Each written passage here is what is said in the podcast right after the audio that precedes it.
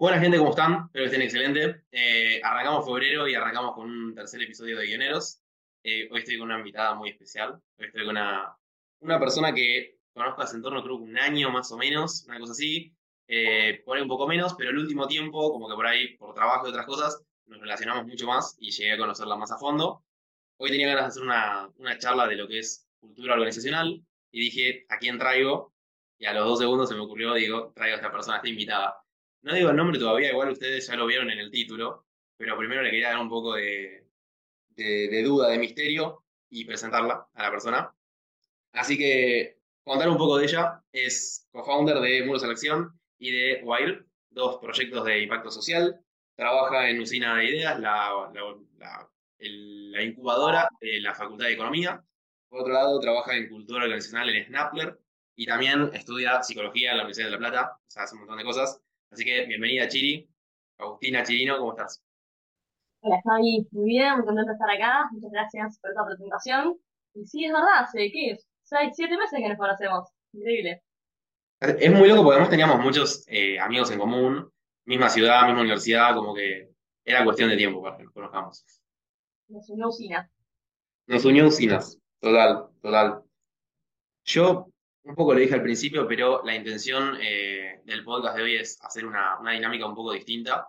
No únicamente la, entrevista por ahí tradicional, sino traer un tema y charlarlo un poco, conversarlo. Y, antes de adentrarnos en lo que es cultura organizacional, te quería preguntar algo para romper un poco el hielo, que tiene que ver con vos, y por ahí te puedes dar una pista, por lo que te pregunté antes, pero es, hace poco saltaste en paracaídas, y quería saber un poco, o sea, contarme un poco la experiencia, o sea, cómo es desde que vos decís, bueno, voy a saltar, coordinás, pagás, llegás al lugar eh, y decís, ya estoy acá, o sea, voy a saltar en un ratito, desde muy alto. Eh, ¿Cómo fue eso? ¿Cómo lo, ¿Cómo lo viviste vos? Es algo que tenía pendiente, como esas cosas que uno dice, listita, checklist, ¿qué quiero hacer en mi vida? Saltar en paracaídas. Y nada, nunca me da el tiempo, nunca me da el lugar, me ponía a averiguar. Y este año dije, basta, tiene que ser ahora. Eh, así que averigué, averigué en Chascomús lo súper recomiendo el espacio, le doy para allá. La verdad que está buenísimo cómo te acompañan, te preparan para todo. Hago un, digo un comentario antes porque no soy parámetro para decir gente miedo que yo tenía tal exceso de felicidad que okay. para mí fue magia pura. O sea, sé que hay otras personas que por ahí en cierto momento tienen más miedo o algo que dicen, uy, pará, ¿dónde me metí? Yo tenía ese momento de éxtasis puro. dije que esto termine nunca.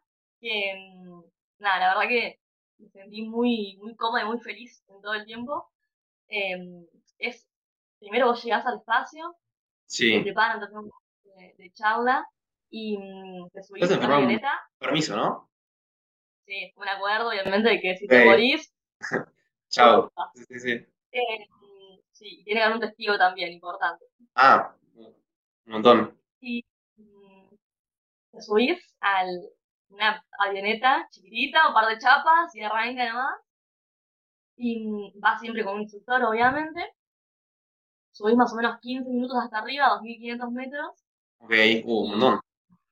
Un montón. Y bueno, ahí obviamente vas súper amarrada al instructor. Y en un momento abren, creo que ahí sí fue el momento cuando abrieron la puerta que dije, ¿a qué cambio eh, y dije, bueno, de verdad me voy a tirar en paracaídas. Y mm, nada, después el instructor se acerca hasta la puerta. Yo pensé que vos tenías que pararte y saltar. Sí, yo pensé. No, ok. No. Debe haber habido muy malas experiencias con gente que no se debe haber animado a saltar y por eso cambiaron. Eh, no, ahora es el instructor te sentás arriba del instructor y él es el que salta, te dice estás lista y no te lo decir sí y ya estás boca abajo cayendo en caída libre. Tremendo. Eh, una locura. No, no, no, Javi, ese momento de caída libre decís, ¿qué carajo estoy haciendo? Pero lo estoy haciendo y qué bueno que está. Tal, yo siento que, bueno, hace poco por ahí te enteraste de, redes, pero estaba yendo a un rocódromo a, escalar y uno de los muros que teníamos que subir tenía en torno a 6 metros, que a comparación a 250 metros no existe, pero cuando estás arriba y mirás para abajo decís, che, salto o no salto, ¿viste? Y encima tenías arnés, todo, y ahí estás en el aire y medio que tu vida depende del instructor, que capaz no lo conoces. Entonces, es un montón. Y yo siento que por ahí la primera etapa lo que me pasaría a mí es no disfrutar la primera etapa en la que estás cayendo con todo y cuando se te abre el paracaídas, ahí estás muy tranquilo. ¿Vos sentiste un, cambio entre esos dos momentos o, no es para nada así? Sí, pero al revés. Yo disfruté mucho la caída libre. Ok, la adrenalina. Está buenísimo, igual todo, obviamente estás con el paracaídas abierto, además tenés la posibilidad, si querés, de manejarlo vos. Ah, eso es eh, bueno. Está re zarpado porque, bueno, primero sentís que tienes el control de una cosa increíble ahí volando en el cielo y podés hacer piruetas. O sea, depende de cómo lo gires, de un lado para el otro. Eh, está bueno porque yo no lo veía, decía qué copado está, pero cuando bajé y vi a otros que tiraban en paracaídas, que también está muy bueno eso, es como que el paracaídas se da vuelta 360 por completo y queda boca abajo. Y no okay. nada, pero eso pasa. Eh, es muy linda sensación de estar ahí, muy, mucha libertad. Eh, suena muy lindo, yo en algún momento es, algo que quiero, quiero pasar, que quiero vivir, así que capaz te termino llamando al testigo, una de esas, para, para que me veas cómo firmo por, por mi vida. Em, esa pregunta era un poco para, para, romper el hielo y adentrarnos un poco, también para que la persona, las personas que están escuchando conozcan un poco la, energía que tiene Chiri y, las ganas de hacer cosas que le dan. Em, y bueno, esa manija que tiene para hacer cosas como esta también la lleva al ecosistema por ahí de trabajo, a la parte más laboral. Em, y entonces quería hablar un poco de lo que es cultura organizacional. Vos estás trabajando en Snappler, en la parte de cultura. Primero quería adentrar preguntándote cómo definirías a, a Snappler. O sea, si, el término de software factory es correcto, vi que hacen web, experiencia de usuario, hacen de todo un poco. ¿Cómo lo definirías vos? Sí, en realidad es una empresa de diseño y desarrollo de software. Sí. Eh, esa es la definición más acertada. Ok, ok, ahí va. Perfecto, perfecto. Em, vos dentro de, de Snappler trabajás en la parte de cultura organizacional y me parece que mm, capaz errado es una opinión, es una, una charla esta parte, pero por ahí lo que es cultura organizacional siento que muchas veces o se lo subestima o eh, si es una empresa muy grande como que de cierta manera toman eso para hacerle mucho marketing, mucha publicidad de, mira la, cultura organizacional que tenemos, cómo, no sé, cuidamos a nuestros empleados, cómo los mostramos. Eh, se me viene a la cabeza una marca de, café, que no voy a decir la marca, pero que pone, por ejemplo, la foto de los empleados en los envases y capaz ni, no lo sé, pero capaz ni siquiera son realmente empleados de la, marca muchas veces, ¿no? O sea, eh, se contrata gente afuera, capaz incluso como toda una especie de, no sé si máscara, pero es como una parte más de marketing, ¿no? Entonces, primero quería entrar preguntándote qué es para vos y cómo lo definís para gente que no tiene ni idea la cultura organizacional em, y un poco tu opinión sobre esto, si, si vos lo ves así o, qué, sensación te da a vos. Sí, está buena pregunta. Em, y lo que traes también, yo creo que para mí la cultura en sí de una organización, de lo que sea, puede ser una ONG, puede ser una empresa, puede ser un emprendimiento, una pyme, etc., em, es el pulso de la, el impulso de la organización eh, y los valores que la conforman, que los valores se reflejan en acciones, y vinculado con lo que decías y el ejemplo que no la vamos a nombrar, pero mm, pasa mucho y pasó en su momento de que la cultura empezó a estar en auge de todos y de golpe se, entendió que todo el mundo tenía que trabajar la cultura y que la cultura era ponerte mm, valores bonitos o escribir ciertos beneficios que después para en la práctica no son reales y quedó muy superficial. Ok, eh, ahí va. A la hora que quedó más como una estrategia de marketing, de venta para atraer, más que realmente como una herramienta para poder hacer y conformar un ecosistema saludable, que en definitiva es eso, la cultura es lo que tenía el pulso, es que vos puedas tener un ecosistema saludable, sostenible en el tiempo, con las personas que conforman en ese momento la organización. Tremenda la definición, eh, no, increíble, amiga. Eh, me saco la galera y te quería preguntar primero si si para vos hay alguna diferencia, me decías que la cultura organizacional es el pulso de la organización, eh, si hay una diferencia entre la cultura organizacional y el ambiente laboral dentro de una organización. El ambiente es parte de la cultura, la cultura es más amplio, quizás. Eh, inclusive la cultura, bueno, todo se puede medir, ¿no? Pero la ah. cultura se puede medir, estrategias, KPIs, cosas que okay. a saber cumpliendo o no. Eh, el ambiente laboral puede estar más asociado al, al espacio de trabajo, al clima, que es una parte de la cultura importantísima, pero no lo es todo. De una. No, me, encantó la, respuesta. Em, y, si vos tenés que arrancar a trabajar en un lugar de cero, ¿cuál, cuál le prestas más atención o con cuál arrancás? ¿Cultura eh, organizacional o ambiente laboral? Em, mira, te puedo contar un ejemplo. Sí. Está bueno. Creo que arrancás haciendo, ya arrancarías un diagnóstico. Ahora estoy Ok. trabajando también como consultora para otra empresa, aplica acá de La Plata. Y, y un poco lo primero que me dice es justamente eso, bueno, en qué pulso están, cómo es el diagnóstico organizacional hoy en día, cómo, es- cómo es la relación entre las personas, eh, reconocen en qué lugar están, como para llevar los ejemplos concretos, ¿no? Tienen puestos de trabajo acordes a lo que quieren, eh, se relacionan entre ellos, tienen espacios y dinámicas donde puedan intercambiar, donde puedan darse feedback y demás, tienen un, plan de desarrollo profesional eh, adaptado a eso. Todo eso eh, sumado a cuál es la visión de la organización. Eh, es si es compartida o no, porque a veces la, la- la visión por ahí estaba propuesta por el CEO 10.000 años atrás Claro, y hoy en día aparece en las redes y nadie lo sabe. Y lo mismo pasa con los valores. Eh, creo que los valores son algo que, bueno, en Usina lo vemos mucho eso, de la importancia que hay que darle, porque en definitiva los, los valores te marcan acciones, es eso. Más que cualquier palabra bonita que puedas poner, eh, son las acciones que te van a hacer, por ejemplo, no sé, en Stapler tenemos, eh, uno de los valores tiene que ver con la flexibilidad. Ok. Y flexibilidad es súper amplio. Bueno, ¿en qué se refleja Claro. eso? Y se refleja en que vos puedas elegir cómo armar tu jornada de trabajo. Si quieres trabajar 6 horas, 7 horas, 8 horas. Si un día quieres trabajar la mañana, otro la tarde, otro la noche. Mientras vos tengas responsabilidades claras y compartas con tu equipo y tengas buena comunicación con el equipo, trabajá en el momento en el que quieras y donde quieras. El año pasado me la pasé, me la pasé viajando y mm, era real. Trabajaba desde, desde Jujuy y desde el sur. Y, y sí, está todo bien. Tremendo, amiga. Yo vas a ver que de vez en cuando miro para el costado. eh, tengo mi libreta con preguntas y con, resumen. Eh, eh, yo te preguntaba un poco en, cuál trabajabas primero y vos me contabas la, experiencia en general de cómo es este ambiente laboral. Me parece que, una de las preguntas que también te quería hacer so- sobre esto es, vos cuando arrancaste en Snappler, tipo, te adentraste, es adentrarse en un equipo nuevo totalmente y por ahí meterse con, con alguna rutina o alguna eh, dinámica nueva para, para el trabajo puede ser incluso hasta intimidante, lo, lo imagino en mí mismo, no sé cómo será en tu caso. Entonces, preguntarte cómo fue esa primera experiencia de traer dinámicas nuevas a un equipo de trabajo ya funcionando y, y cómo resultaron en ese momento. Está bueno, yo arranqué encima en noviembre de 2020, la plena pandemia, Ok, eh, así que posibilidad de encuentro presencial. buen momento para arrancar. Sí. Sí, Wow, sí, eh, muy desafiante y más, yo soy muy el palo de conozcámonos, necesito el contacto. Eh, y acá, bueno, no se podía. Y mm, también yo no entré a un rol específico. Yo soy muy también, me dedico a cultura, sí, pero soy un rol de hierbas varias, me gusta decir. Multifacética. Eh, sí, entonces entré y dije, bueno, a ver, ¿qué onda esto?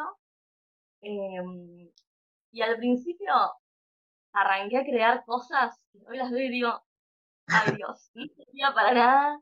Eh, porque ¿qué hice? Me metí y dije, bueno, no hay valores, eh, hay valores en la empresa Ok. obviamente, pero no escritos. Bien, Ok. hago una dinámica virtual eh, que tenga que ver con ver los valores. Sí, creo que hoy lo puedo abrir el documento y quedó como un miró, un panel con valores escritos de todas las personas que de onda dijeron, bueno, pobre piba, vamos a ayudarle, le tiramos ahí. Eh, son lo más, amo el equipo de Snappler, gracias por eso. Pero no, no servía para nada.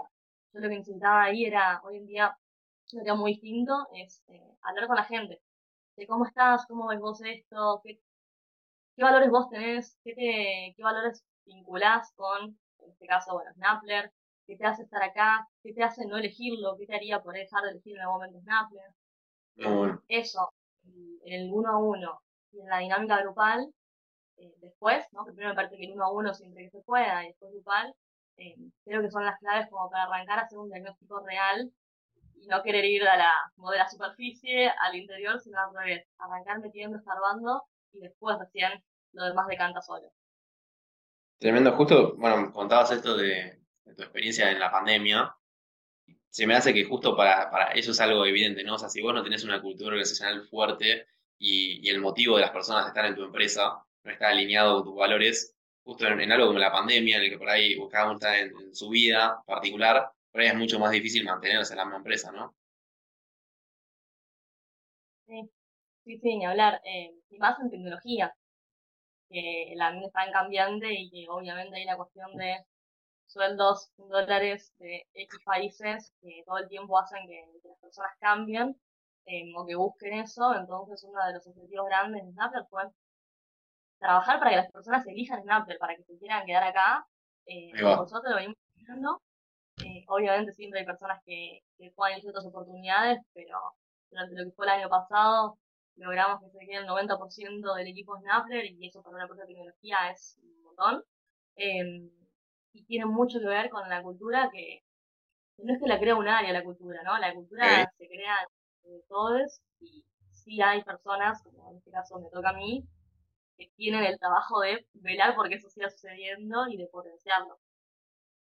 Muy bueno, muy bueno, amiga. Y vos contaste un poco la experiencia cuando vos arrancaste en Snappler, eh, con, la parte de cultura organizacional.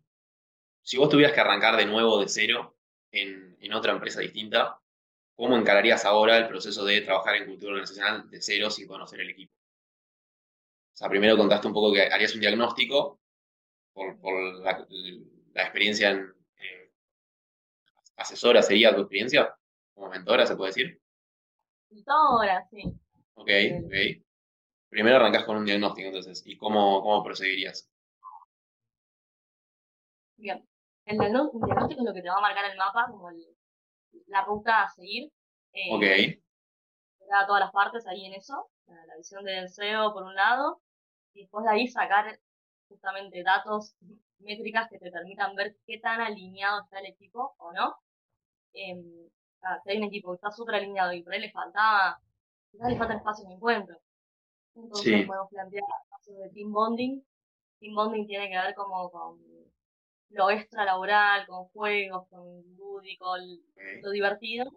eh, le falta eso para conocerse más, un poco más como persona, pero sabemos que a nivel laboral está súper alineado y está en la misma sintonía.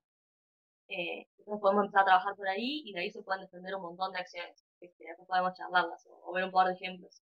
Em, ahora, si el equipo no está alineado en los valores de, o no sabe ni siquiera por qué están eligiendo esa organización, sí. bueno, primero hay que hacer un trabajo ahí para ver si esa persona realmente encuentra algo y la va a seguir eligiendo eso o está porque está y bueno, hasta por ahí no es lo mejor que estés acá, entonces si no, no hay nada que te alinee, como poder hacer ese match y volver a buscar que todos se, se vuelvan como a, a enamorar.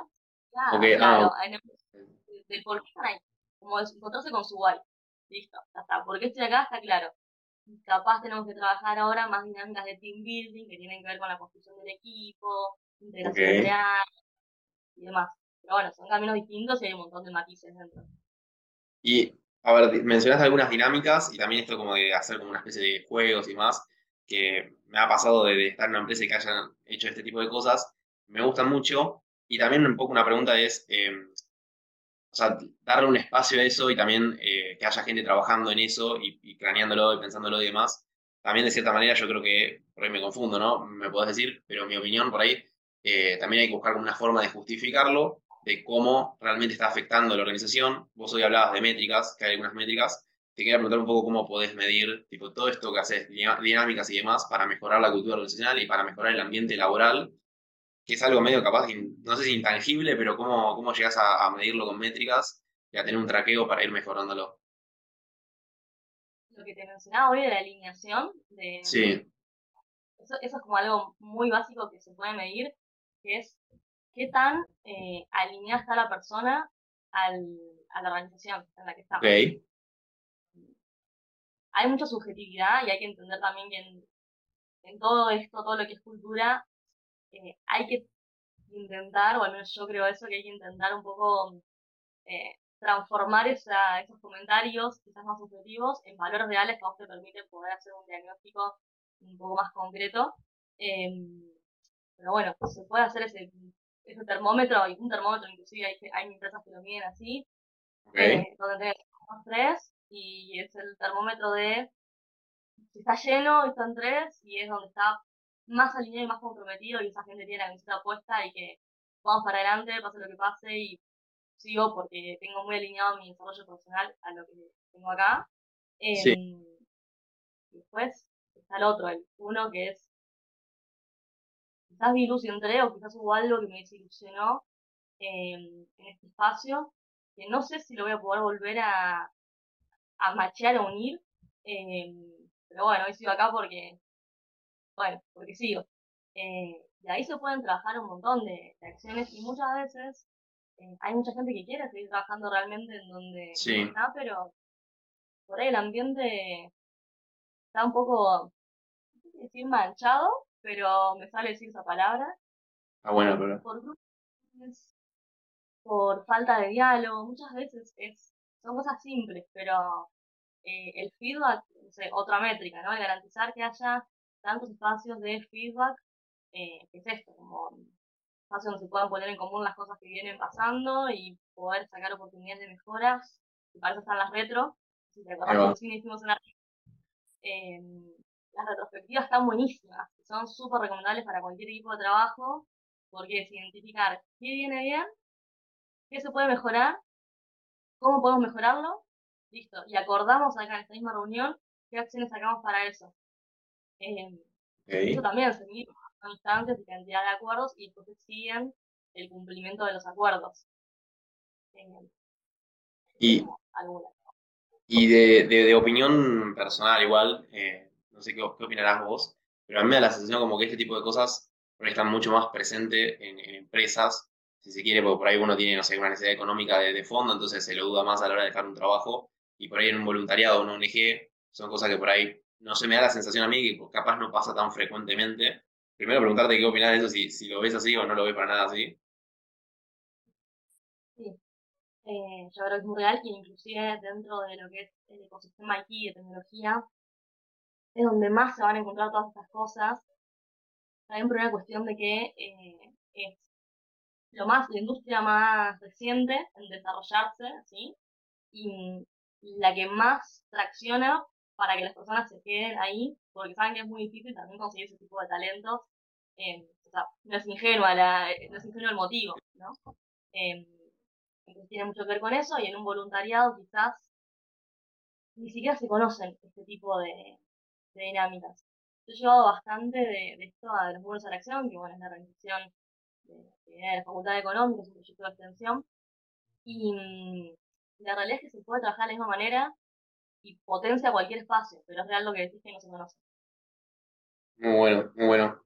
Em, un poco también vos mencionaste em, toda la parte de, bueno, de, muros, otros proyectos que hiciste de impacto social, también trabajaste en ISIC y te quería preguntar, eh, en los casos en los que son empresas o ONG, en todo caso, mejor dicho, una ONG, en el que por ahí eh, te está dando algo a cambio como, como conocimiento o algo que por ahí no necesariamente tiene que ser algo económico, eh, algo lucrativo.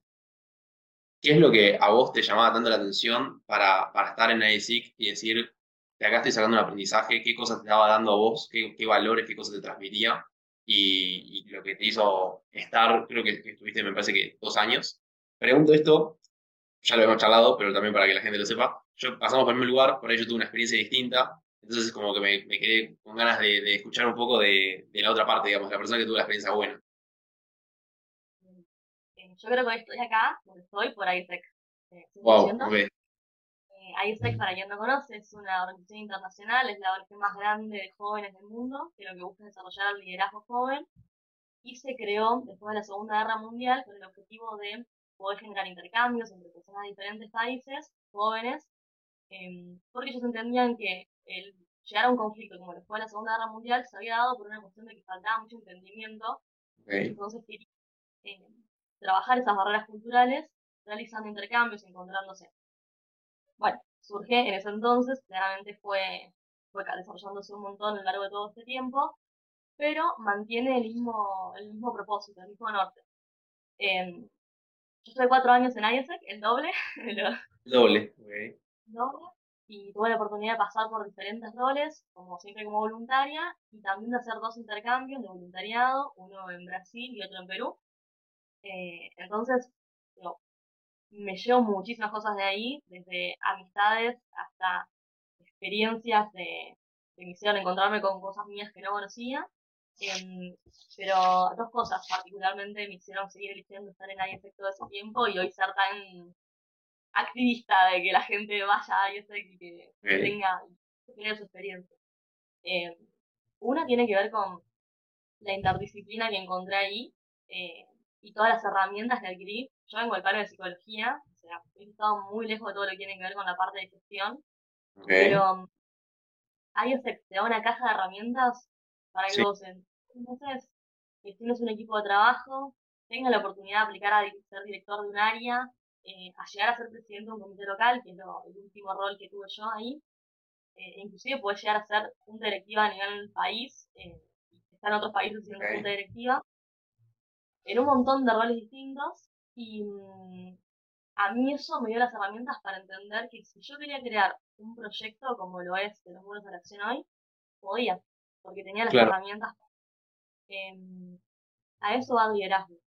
Y después la, la pasión por viajar, yo siempre amé viajar, pero siempre lo vi como algo, bueno, en algún momento de mi vida, eh, no vengo a un lugar con tantos recursos como para poder plantearme chiquitita, no sé, estar viajando un montón. Y ahí, o sea, me dio las herramientas también para decir, bueno, si quiero dejarlo proyecto, puedo y encima viajo con impacto social. Eh, y es al día de hoy que me transformó a todo lo que quiero hacer, está súper alineado a lo que aprendí en años. Es buenísimo. Y, estos viajes que decís, también me enseñaste la bueno, psicología también. ¿Cómo crees vos que repercutió en el trabajo que tenés a día de hoy? Los eh, viajes y la carrera que, elegiste, las dos cosas. Yo elegí la carrera porque leí un libro. Eh, yo soy veterinaria. Leí un libro de último y dije. ¿Qué, libro, ¿Qué libro es? ¿Te acordás qué libro era? Sí. Eh, es de Brian Weiss. Brian Weiss es un psiquiatra que hace regresión a vidas pasadas. Okay. Y bueno, por eso yo, para que veas el desarrollo, yo leí ese libro y dije, esto es una flasheada, no puede ser que haya una persona que o lo inventó y es algo medio falopa o es real, es una flasheada que una persona haya descubierto eh, que tenía un método para encontrar como esas vidas pasadas de las personas. Y mm, bueno, así, con eso dije, me interesa la mente humana, cómo funciona. Y así llegué a psicología. Hoy en día no le elijo a psicología por eso, no es que quiera hacer regresión a vidas pasadas, me parece un camino interesante, pero no, no voy por ahí. Eh, pero sin haber ido a, a Brasil primero, trabajé en una favela con niños y jóvenes, en un proyecto de educación. Me hizo alinear la psicología de la educación, y ahí fue cuando me di cuenta de que, che, me gusta mucho esto, yo primero que estaba como por dejar la carrera incluso en ese momento, y okay. no me gustaba la química, no, no, no iba por ahí. Eh, y cuando hice ese intercambio dije, bien, es la carrera, pero es por acá, por educación. Así que la empecé a alinear por ahí y en el segundo intercambio a Perú, eh, de una manera muy random, eh, elegí un proyecto que era en un centro de responsabilidad penal juvenil. Yo no tenía ni experiencia en nada, lo que era cárceles, no sabía nada. Y mm, estuve cuatro meses allá.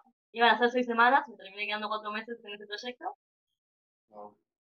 Y nada, cuando volví acá dije, yo quiero hacer esto. O sea, es psicología, es educación y es en un centro de responsabilidad penal, o sea, es en el ambiente donde menos oportunidades llegan eh, y encontré que quiero trabajar para, para eso, para acercar oportunidades e incluso mucho de mi propósito de estar dentro de tecnología trabajando es aprender eh, en algún momento poder crear algo que acerque la tecnología a esas personas donde sabemos que hoy no llega.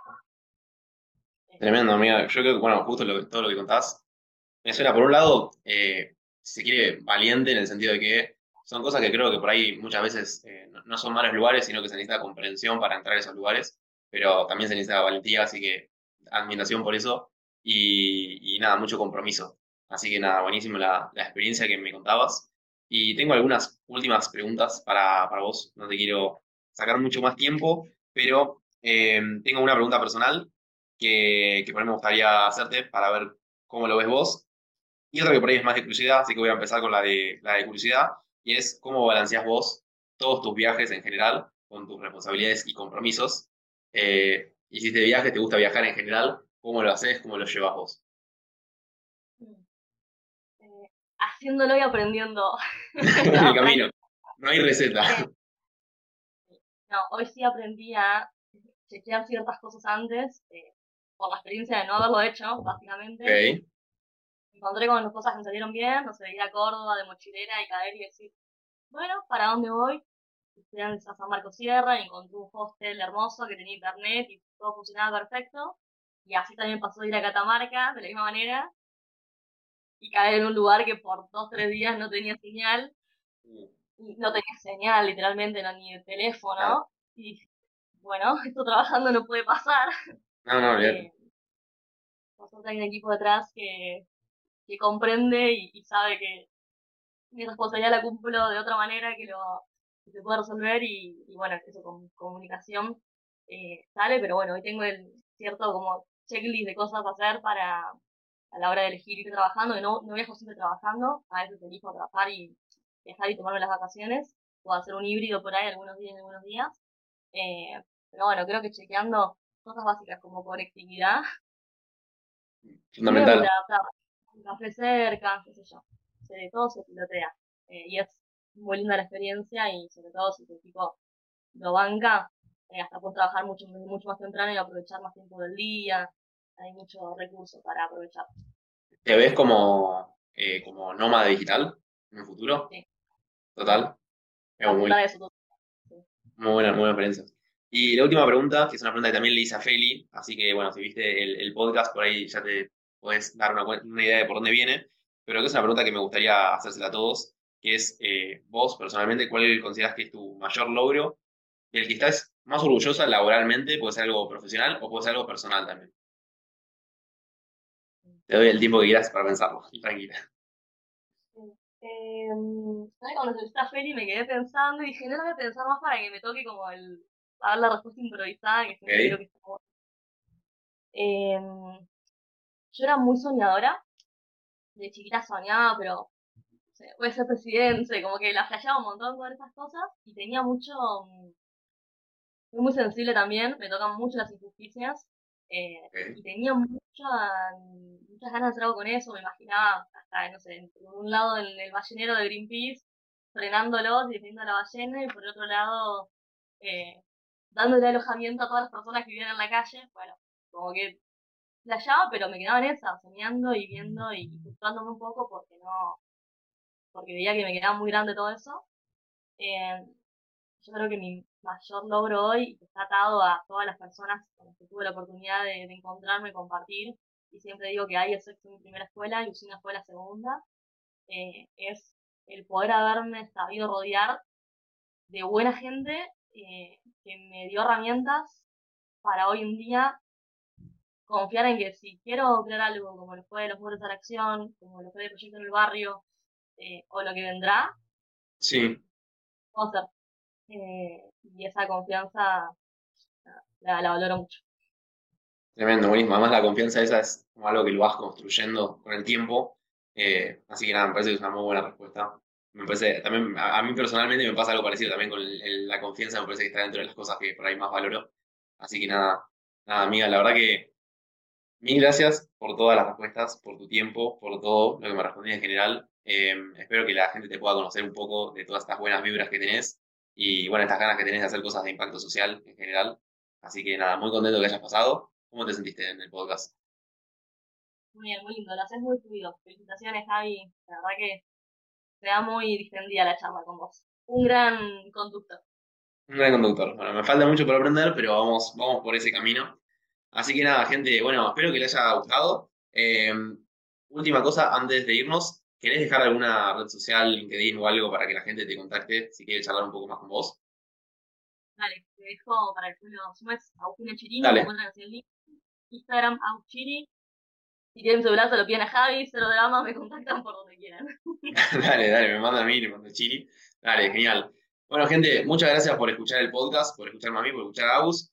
Y nos estamos viendo en el próximo episodio. Así que, chau, chau, gente.